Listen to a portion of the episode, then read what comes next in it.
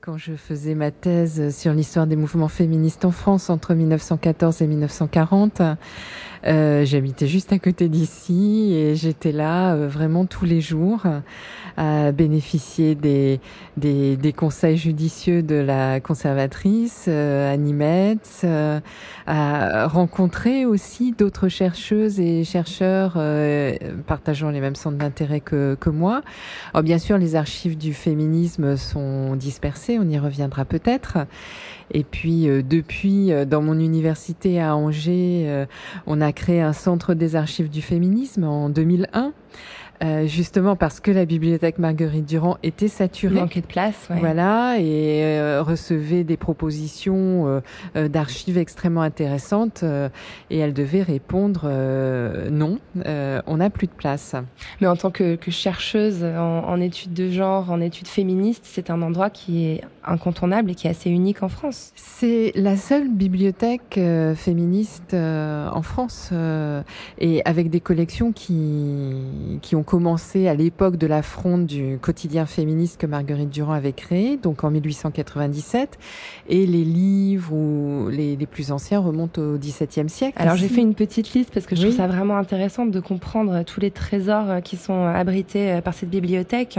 On y trouve plus de 50 000 livres français ou étrangers, datant pour certains du XVIIe siècle, euh, qui traitent du féminisme à travers l'histoire, la politique, la science, les arts ou les biographies de militantes. Il y a aussi des thèses soutenues par des femmes depuis le 19e siècle, beaucoup d'œuvres littéraires écrites par des femmes, des périodiques féministes, hein, certains datant du 19e siècle également, comme La Voix des femmes de Génie Bouillet, qui a été fondée en 1848.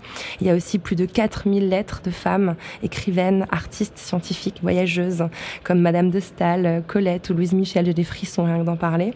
Puis des cartes postales, des affiches. La plus ancienne est un placard d'Olympe de Gouges, datant de 1792.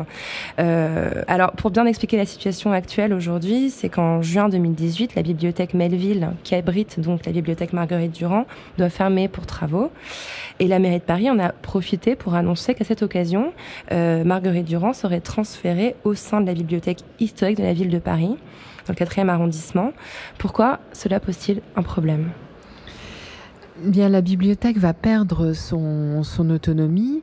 Euh, elle est déjà saturée de, depuis 15 ans euh, et elle sera euh, intégrée dans une bibliothèque elle-même saturée. Euh, donc euh, les, les, collections d'archives seront euh, euh déplacées sans doute euh, en grande banlieue parce qu'il n'y a pas la place au sein de la BHVP, Bibliothèque historique de la ville de Paris, qui dit avoir 500 mètres linéaires pour la bibliothèque Marguerite Durand. Or, actuellement, la bibliothèque a 2 km linéaires. Voilà, une perte d'autonomie, une perte de visibilité, une perte de confiance aussi dans les milieux féministes. Ça veut dire que les fonds de la bibliothèque Marguerite Durand deviendront des fonds morts puisque euh, les enrichissements ne seront plus possibles puisqu'il n'y a pas de place, il y aura sans doute plus non plus de volonté de la part des féministes de donner euh, leurs archives euh, parce qu'il faut penser à la sauvegarde des archives d'aujourd'hui, hein, du féminisme Parce qu'aujourd'hui encore, euh, la bibliothèque est abonnée à beaucoup de magazines, de revues du monde entier, de publications aussi universitaires Alors, qui continuent d'arriver en permanence. Peut-être que ces abonnements ne seraient pas remis en cause, mais si on prend les archives, euh, là, il n'y aurait plus de, de dons des associations ou des personnalités féministes. Il y a un élément symbolique important parce que céder mmh. un fonds d'archives à une bibliothèque féministe, c'est pas la même démarche qu'une bibliothèque historique.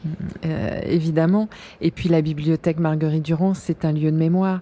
On en a tellement peu on, nous, euh, nous euh, les femmes, euh, nous les féministes, euh, si vous regardez du côté des noms de rues, des noms d'établissements mmh. scolaires, des stations de métro, euh, des, des, musées, enfin la, la place des femmes est totalement insignifiante, c'est autour de 2%.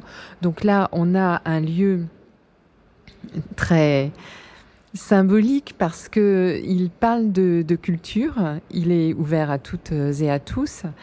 Et euh, il parle de, de la mémoire des luttes féministes, mais pas seulement d'ailleurs des luttes féministes. C'est une bibliothèque sur l'histoire des femmes et du féminisme.